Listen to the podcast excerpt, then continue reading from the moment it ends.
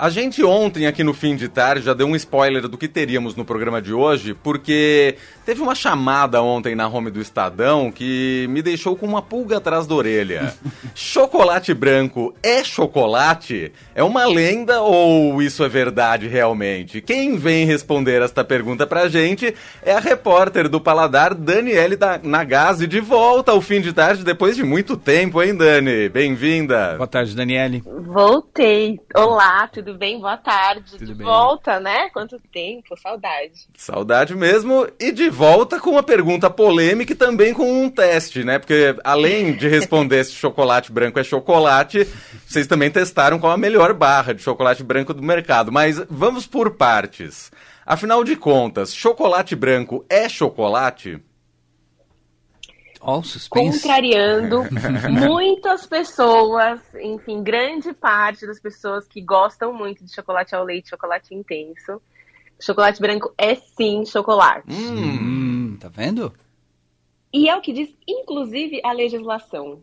Porque, segundo a Anvisa, para ser chocolate, a barra ou o bombom precisa ter, no mínimo, 25% de massa de cacau.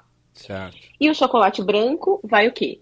Manteiga de cacau. Ah. Ou seja, sendo feito com manteiga de cacau e tendo pelo menos 20%, é sim chocolate. E assim, é, a gente fez esse teste quase como uma, uma forma de nos redimir com os fãs da categoria, porque o paladar nunca falou de chocolate branco. Toda vez que vinham conversar com a gente, vender pauta, a gente sempre torcia o nariz e falava, mas não é chocolate. É. E aí, a gente começou a ver um monte de marca artesanal investir em chocolate branco agora, é uma tendência que, que se vê aqui, e tanto aqui no Brasil quanto lá fora, e a gente falou, o que está acontecendo?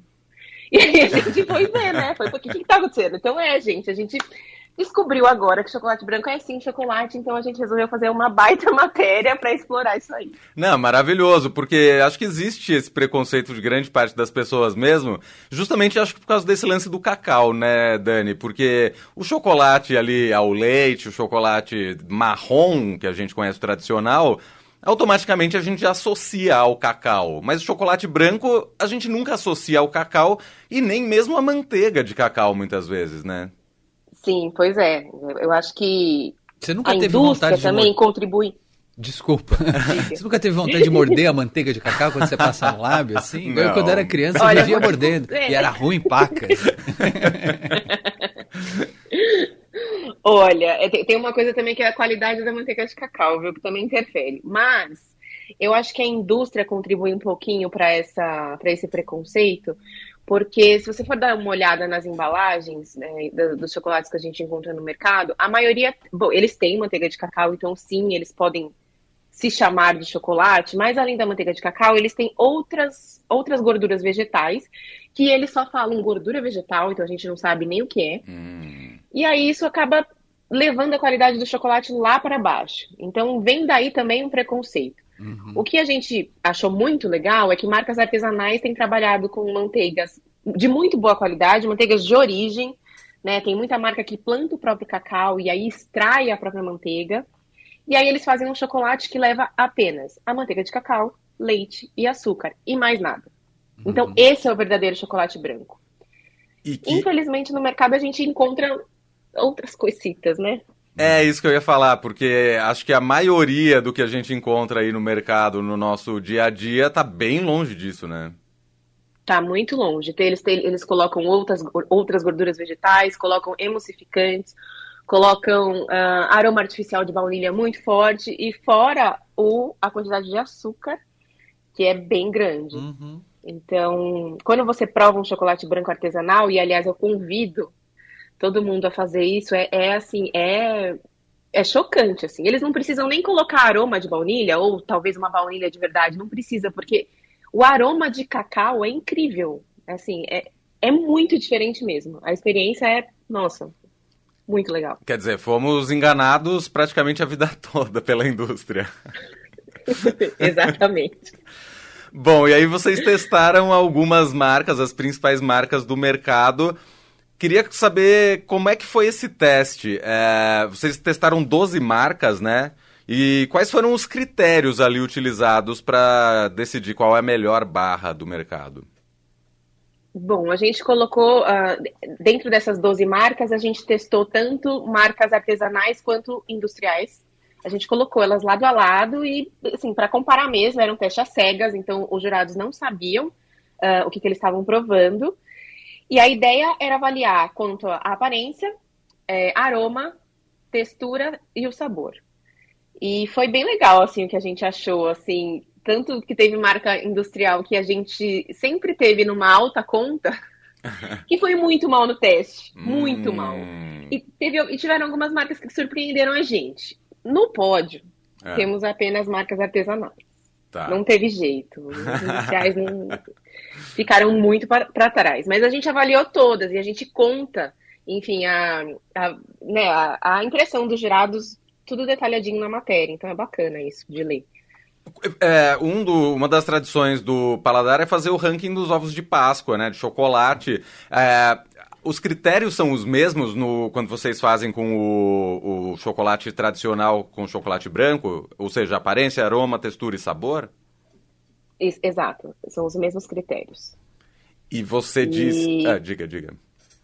Nesse, nesse ano de 2023 foi o primeiro ano que a gente testou ovo de chocolate branco. Foi aí que começou, uh, começou essa história. Foi um pouquinho, eu estava ali no meio da minha licença, e daí eu comecei a perceber isso aí, e falei, nossa, não, o que está acontecendo? E aí a gente decidiu fazer essa matéria agora que eu voltei. Boa. Bom, vocês avaliaram 12 marcas, você disse que as artesanais ficaram ali no top 3, pelo menos, não teve jeito. Uma diferença muito gritante de uma marca para outra, independente de ser industrial ou artesanal? Acho que a gente pode falar em diferença gritante entre artesanais e industriais das industriais, a maioria apresentou excesso de açúcar, é, uma gordura que persiste na boca, sabe? Uhum. Uma gordura desagradável que fica na boca. Uhum. Uh, o aroma artificial muito forte. Acho que elas né, foram numa. Lógico que tem marca que foi muito pior. Mas acho que uh, entre artesanais e, e industriais elas são meio parecidas, assim, o resultado é meio parecido. É, um dos critérios que vocês levam é se o chocolate derrete bem na boca? Exatamente. A manteiga de cacau, é, a manteiga de cacau de qualidade, ela derrete na temperatura da nossa boca. Então hum. você come aquele chocolate macio, cremoso. E que depois que você engole, ele vai embora. Não fica aquele negócio ruim na boca, sabe? Sei. E aí os chocolates artesanais que usam outras coisas além da manteiga de cacau, daí fica aquele ranço, sabe? Aquele gosto residual. Você fica lembrando que você comeu. Exatamente. Você fica lembrando que você comeu ali por um bom tempo. Uhum. Foram cinco jurados, os cinco experimentaram as 12 marcas. Os cinco comeram 12 pedacinhos de chocolate branco. E, e, aí, aquela curiosidade: entre um chocolate e outro, é água ou é outra coisa? Água com gás? Água. Água. É, eles puderam escolher entre água com gás e água. É. Mas foi isso, foram 12 pedacinhos numa tacada só. A gente sempre avisa, né? Olha, mesmo que você goste, não vai comer inteiro, porque são 12. É. No final, se você. No final você repete o que você mais gostou, mas não vai fazer isso no começo. É, depois de 12 acho que fica difícil você querer repetir, né? 12 pedaços de chocolate branco, não é? E, e, e muitos deles muito é. doces, né? Como você estava dizendo, Dani. Exatamente, eu vou, mas eu vou dizer, né? É, entre os jurados, os nossos jurados foram Caio Correa, que ele é confeiteiro, chefe patissier. O Diego Ortiz, que é jornalista, trabalha também no Estadão, e ele falou que ele era um grande conhecedor de marcas, é, marcas de, de mercado. Então a gente fez esse convite para ele. Uhum. A Lena Matar, que é comunicadora e sommelier. A Raiza Zanetti, que é confeiteira, ela trabalha no restaurante Tuju. E a Valquíria Fagundes, que é chefe do Ae Cozinha. E foi engraçado, assim, porque eu falei, né, gente, olha, não precisa comer tudo, né? Toma cuidado, porque são 12. E aí o Diego falou assim: eu vou comer tudo. e, ele, e ele, de fato, comeu. Assim, assim os que estavam muito ruins, ele é. deixou ali. Mas ele falou: não, eu, eu, gosto muito. E ele, de fato, é um grande conhecedor de marcas de mercado, porque na hora da degustação, ele pegou uma amostra e ele falou: esse é o Laca eu tenho certeza que é o Laca. Oh. E era, de fato, era o Laca. Eu falei, nossa, gente. Muito bom.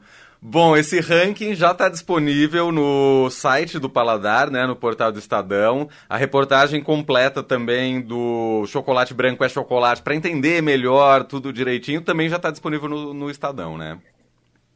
Isso, na, na, na home do Paladar você encontra as, as duas matérias fáceis. Boa. E, e vai sair no impresso também, né? Vai, eu só não sei te dizer quando. Eu sei que é no fim de semana, mas eu, eu não sei dizer que dia. É só ficar de olho na banca mais próxima que você descobre, certo? Exatamente. Muito bem, Daniele Nagase, repórter do Paladar, mais uma vez com a gente aqui no fim de tarde. Bem-vinda de volta, Dani. Agora a gente quer você sempre aqui de novo, hein? Valeu, Daniele. Sim, estarei. Um beijo para você, Obrigada. bom fim de semana. Beijo, obrigado.